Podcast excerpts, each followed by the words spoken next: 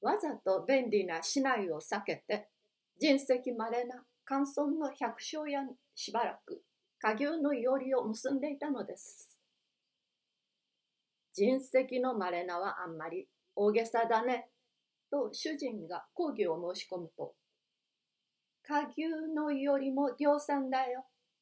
床の間なしの四畳半くらいにしておく方が写生的で面白い。明帝君も苦情を持ち出した。東風君だけは、事実はどうでも言語が詩的で感じがいいと褒めた。独占君は真面目な顔で、そんなところに住んでいては学校へ通うのが大変だろう。何里くらいあるんですか？と聞いた。学校まで渡った四五丁です。元来学校からして乾村にあるんですから。それじゃあ学生はその辺にだいぶ宿を取っているんでしょう。と、独占君はなかなか承知しない。ええ、大抵の百姓屋には一人や二人は必ずいます。それで人石まれなんですかと正面攻撃を食らわせる。ええ、学校がなかったら全く人石は稀ですよ。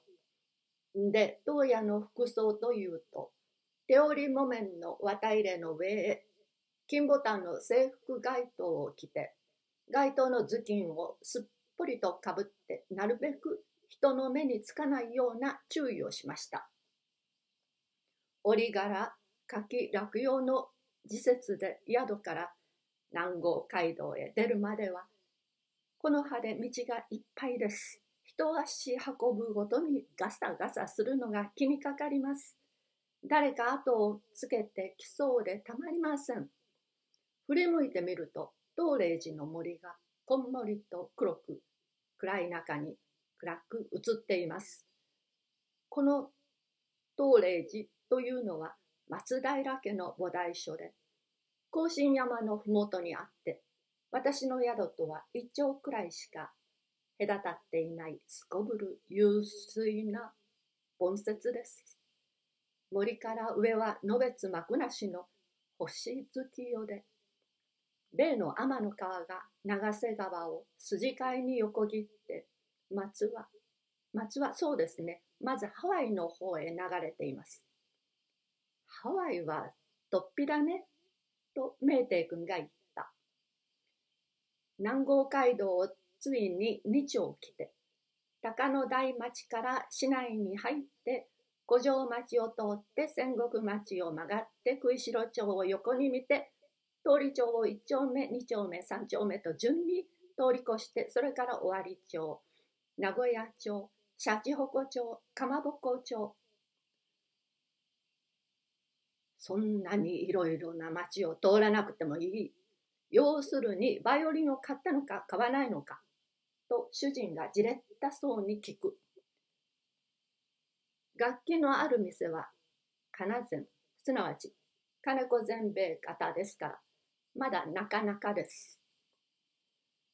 なかなかでもいいから早く顔がいい。かしこまりました。それで、金膳型へ来てみると、店にはランプがカンカンと持って、またカンカンか。君のカンカンは一度や二度で済まないんだから何十するよ。と今度は明帝が予防線を張った。いえ、今度のカンカンはほんの通り一遍のカンカンですから、別段ご心配には及びません。ほかげに透かしてみると、例のバイオリンがほのかに秋の日を反射して、繰り込んだ銅の丸みに冷たい光を帯びています。強く張った金線の一部だけがキラキラと白く目に映ります。なかなか上実がうまいや、と東風君が褒めた。あれだな、あのバイオリンだな、と思うと急に動悸がして足がふらふらします。ふふん、と独占君が鼻で笑った。思わず駆け込んで隠しからガマ口を出して、ガマ口の中から五円札を2枚出してとうとう買ったかい？と主人が聞く。買おうと思いましたが、待てしばし。ここが肝心のところだ。めったなことをしては失敗する。まあよそうと、際どいところで思いとどまりました。なんだ、まだ買わないのかい？バイオリン一丁でなかなか人を引っ張るじゃないか。引っ張るわけじゃないんですが、どうもまだ買えないんですから仕方がありません。なぜ？なぜって、まだ酔いの口で、人が大勢通るんですもん。構わんじゃないか。人が200や300通ったって。君はよっぽど妙な男だ。と主人はプンプンしている。ただの人なら1000が2000でも構いませんがね。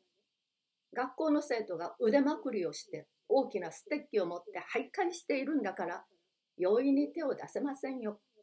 中には沈殿島などと合していつまでもクラスの底にとどまって喜んでいるのがありますからね。そんなのに限って柔道は強いですよ。めったにバイオリンなどに手出しはできません。どんな目に遭うか分かりません。私だってバイオリンは欲しいにそう言いないですけれども、命はこれでも惜しいですからね。バイオリンを弾いて殺されるよりも弾かずに生きてる方が楽ですよ。それじゃあとうとう買わずにやめたんだね。と主人が念を押す。いいえ、買ったのです。じれったい男だな。買うなら早く買うさ。嫌なら嫌でいいから早く肩をつけたら良さそうなものだ。えへへへへ。世の中のことはそうこっちの思うように拉致が開くもんじゃと言いながら、寛月君は冷然と朝日へ火をつけてふかし出した。主人は面倒になったと見えて、ついと立って書斎へ入ったと思ったら、なんだか古ぼけた洋書を一冊持ち出してきて、ごろりっと腹ばいになって読み始めた。独占君はいつの間にやら床の間の前へ退去して、一人で碁石を並べて一人相撲をとっている。せっかくの逸話もあまり長くかかるので、聞き手が一人減り二人減って、残るは芸術に忠実なる東風君と長いことにかつて辟易したことのない明帝先生のみとなる。長い煙をふーっと世の中へ遠慮なく吹き出した寛月君は、やがて全同様の速度を持って談話を続ける。東風君、僕はその時こう思ったね。到底こりゃ酔いの口はダメだ。と言って真夜中に来れば金膳は寝てしまうからなおダメだ。何でも学校の生徒が散歩から帰り尽くしてそうして金膳がまだ寝ない時を見計らってこなければせっかくの計画が追放に帰する。けれどもその時間をうまく見計らうのが難しい。なるほど、これは難しかろう。で、僕はその時間をまあ10時頃と見積もったね。それで今から10時頃までどこかで暮らさなければならない。家へ帰って出直すのは大変だ。友達の家へ話しに行くのはなんだか気が咎めるようで面白くなし。仕方がないから相当の時間が来るまで市中を散歩することにした。ところが平勢ならば2時間や3時間はぶらぶら歩いているうちにいつの間にか経ってしまうのだが、その世に限って時間の経つのが遅いのなんのって。先週の思いとはあんなことを言うのだろうとしみじみ感じました。とさも感じたらしい風をしてわざと明帝先生の方を向く。個人を待つ身につらき置きごたつ。と言われたことがあるからね。また、またるるみより待つ身はつらいともあって、軒につられたバイオリンもつらかったろうが、当てのない探偵のようにうろうろまごついている君はなおさらつらいだろう。類々として草加の犬のごとし。いや、宿のない犬ほど気の毒なものは実際ないよ。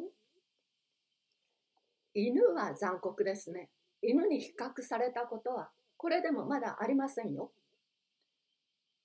僕はなんだか君の話を聞くと昔の芸術家の伝を読むような気持ちがして同情の念に耐えない。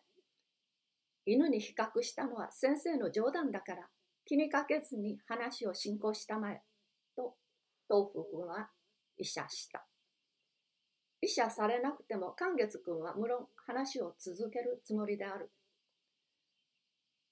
それから御徒町から百鬼町を通って両替町から高城町へ出て県庁の前で古流の数を勘定して病院の横で窓の火を計算して今夜橋を渡りきって川沿いに東へ登っていくとあんまに3人あった。